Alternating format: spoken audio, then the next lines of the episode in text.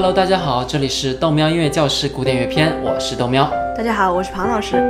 今天是豆喵音乐教室第八十二期正式节目，我们要开始讨论的是传说中的歌剧之王威尔第。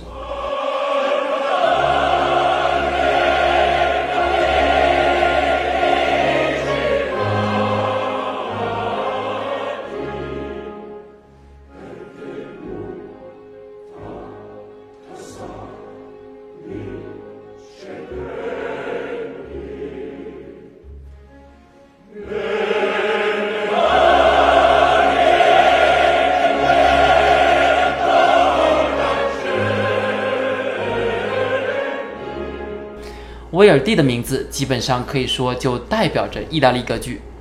六十年中，从一八四二年的拿布果，也就是我们现在听的选段，到一八九三年的啊法尔斯塔夫，威尔第一个人在歌剧界那算是所向披靡，战无不胜，横扫了意大利乃至当时的欧洲世界。他的歌剧演出次数比莫扎特、贝多芬、瓦格纳都多。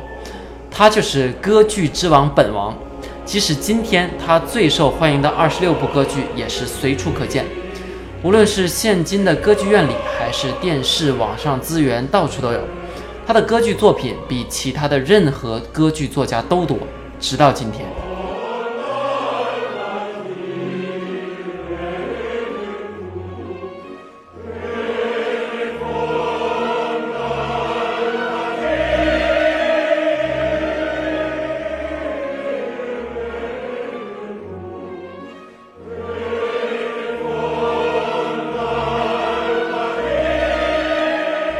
今天由豆喵给大家继续讲一讲威尔第的故事。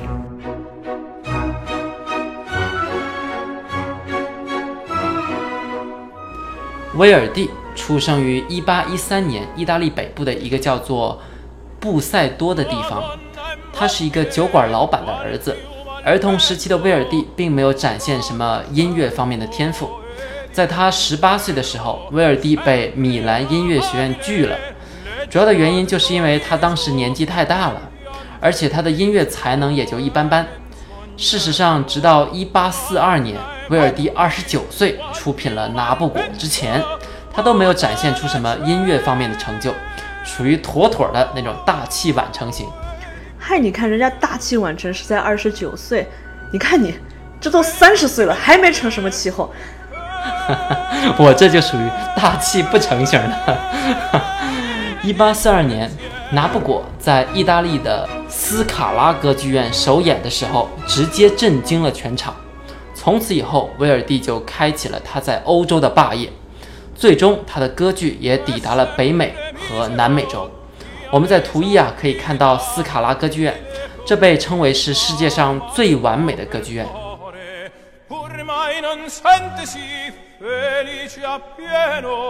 chi su quel seno non liba amore. La donna è mobil qual piuma al vento puta da cento.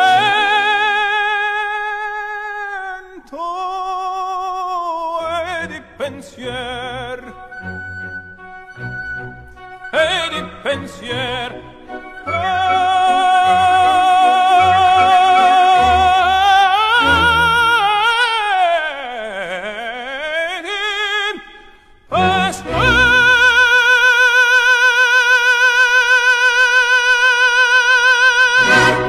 今天对于欧洲人来说，威尔第这个名字其实并不仅仅意味着歌剧。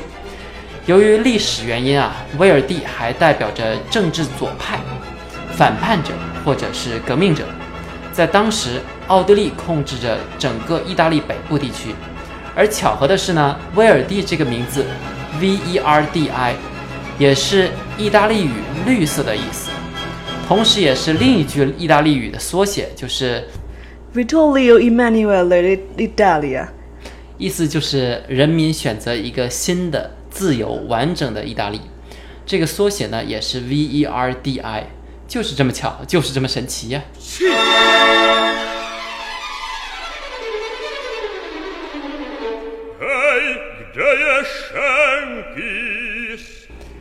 威尔第也就将他的名字直接赋予了一个叫做绿党的民族党派。一八四零年左右，也就是中国鸦片战争期间，欧洲的意大利流行着一句很出名的话，也就是 Viva Verdi。你可以说是绿党万岁，也可以说是威尔第万岁。总之就是迎合了意大利的民族大联合。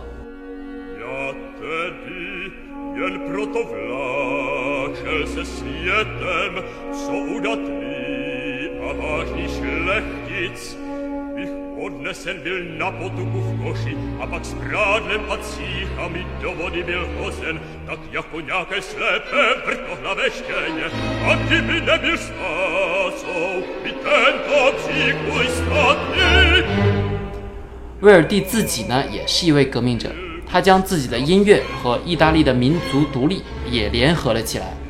在歌剧《拿破果》里面，威尔第推崇一位底层人民，也是一位犹太人，在巴比伦人的政权底下痛苦的呻吟。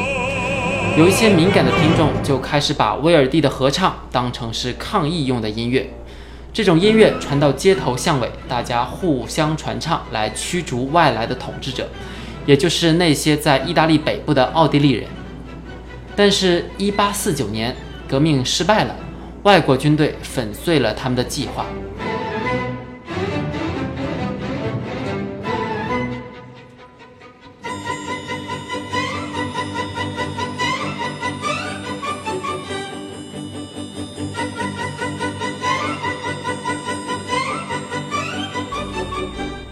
在意大利的民族独立梦想幻灭之后呢？一八五零年，威尔第移居巴黎。在这之后，他从国家层面上的诉求逐渐转移向内。在很短的时间内，他甩出了三部重量级的作品：一八五一年的《弄臣》，一八五三年的《茶花女》，还有同一年的《吟游诗人》。在今天，一个歌剧院如果没有这三部作品的压轴，都很难称得上是一个合格的歌剧院。我们今天听了好几段节选，威尔第经典的桥段实在太多，我们没办法一步一步听完，所以只能放选段。大家有机会还是去哔哩哔哩上面搜一搜。如果没时间呢，那就只看《茶花女》和《弄臣》两部歌剧，其实也是可以的，因为实在太有代表性，也真的很好看。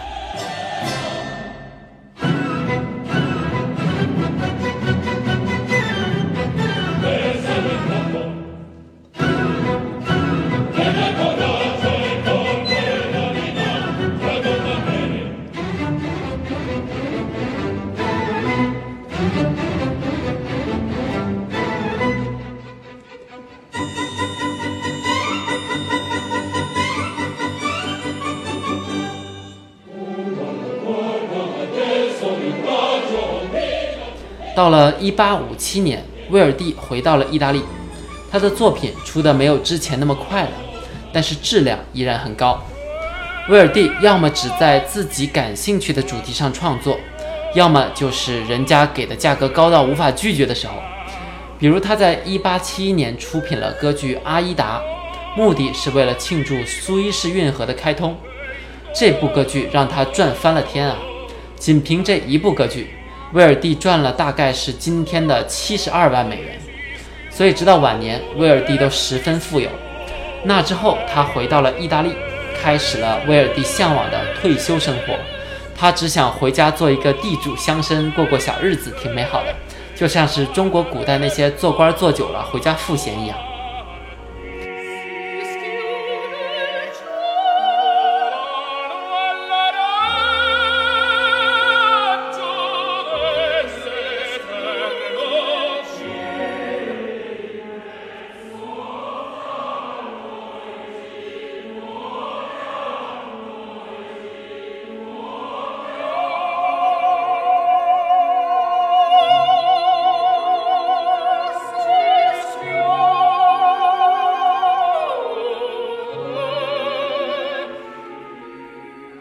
不过，就像宫崎骏说“封笔啊，也没法封”，成龙总说最后一部电影，但是根本停不下来一样。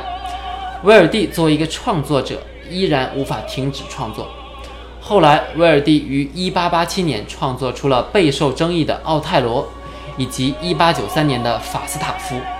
他们都是根据莎士比亚戏剧改编的歌剧。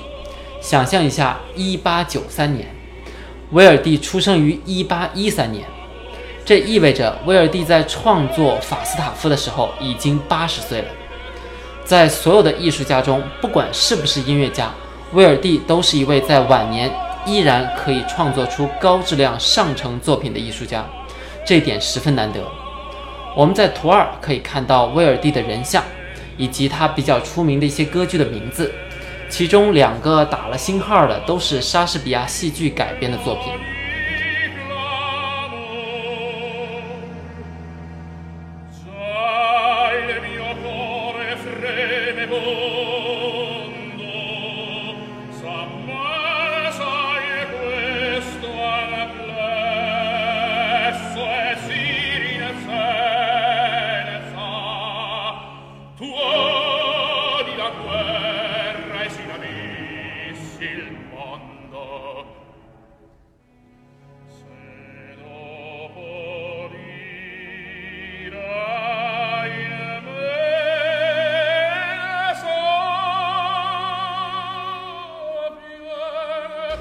话说庞老师啊，威尔第的歌剧作品为什么这么流行呢？简单来说呢，诀窍就只有一个，那就是威尔第的歌剧不会无聊，这就是剧作家的厉害之处了。就像那些戏剧创作者一样，也要保证观众不会一半就弃剧了。威尔第自己就是说过这句话，在剧场里，观众唯独不能容忍的就是无聊。如果和电影相比，那就是那种好莱坞大片的节奏。是的，威尔第的歌剧当中呢，充满了令人激动的情节，内容也是相当的精彩。我们形容他的音乐是一个 action packed，也就是和现在那种电影动作大片如出一辙。啊，请庞老师详细的讲讲。威尔第的音乐是十分精炼的，就在很短的时间内可以放进去很多东西。他的音乐里很少有模棱两可的感觉，永远都是直接告诉你，哎，现在这个人开心了，或者是难过。或者是生气、失望等等不同的感受，而且根据这个剧情的发展，不同感觉之间的转换也是十分迅速的，一个接着另一个，非常容易听懂每个角色的情绪。你想听不进去、不容易理解的，那就去听这个莫扎特，比如《费加罗的婚礼》，飞个了，飞个了，飞个喽。啊，庞老师，我们来听听音乐吧。你这样说还是没那么容易懂。好，那我们先听一段威尔第歌剧的《麦克白》的序曲，没有歌词，就是单纯的器乐演奏。通过听这一段，我们来理解一下威尔第是如何用音乐把很多情绪压缩在短短三分钟之内的。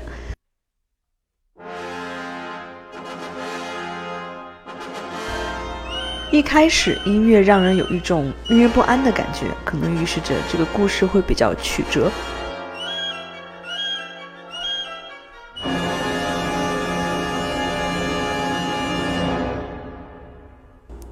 接下来我们听这一部分小调，就知道这个歌剧可能会有一个不太开心的结局，有可能比较伤感。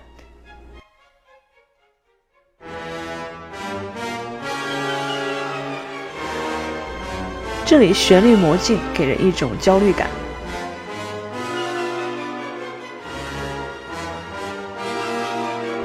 继续魔镜，很快就结束。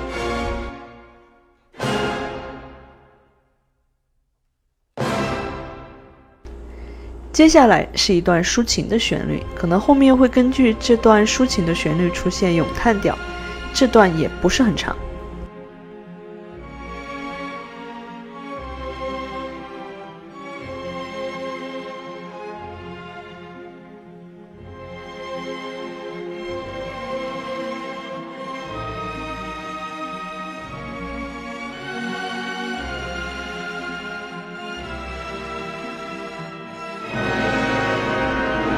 在小调上制造紧张气氛，旋律魔镜，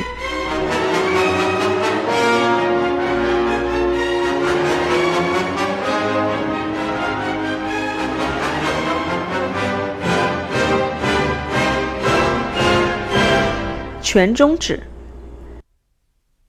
接着抒情旋律又回来。你可以隐约听到低音部分的伴奏又是一段很可能是咏叹调的旋律。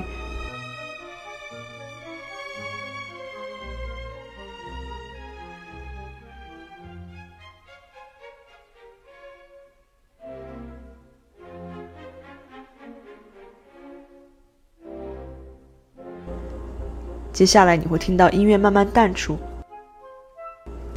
接下来音乐上升增加紧张感。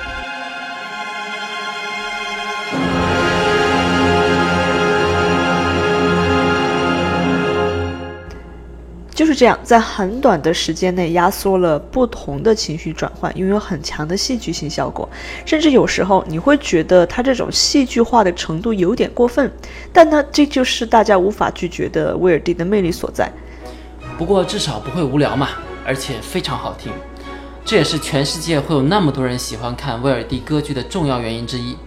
他就是好莱坞一线大片导演。我们下一期会仔细讲一讲威尔第著名的歌剧之一《茶花女》。这样我们的时间又差不多了。如果你想找我们本期配乐，请到喜马拉雅 FM 个人主页找纯音文件夹，记得加微信号 “have fun 小线九”。如果大家要催更的话，记住关注我的微博“明尼苏达大学庞燕”。我们下一期再见。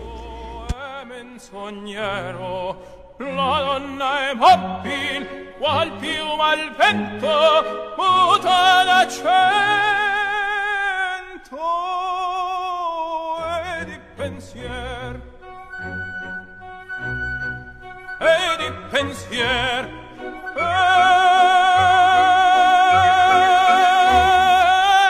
E di pensier.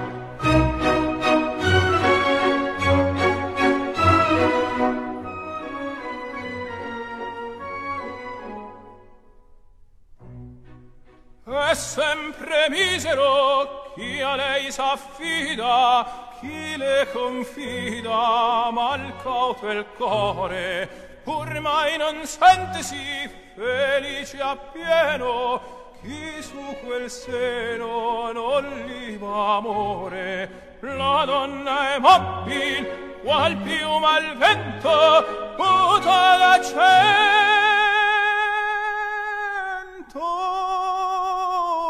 e di pensier Yeah.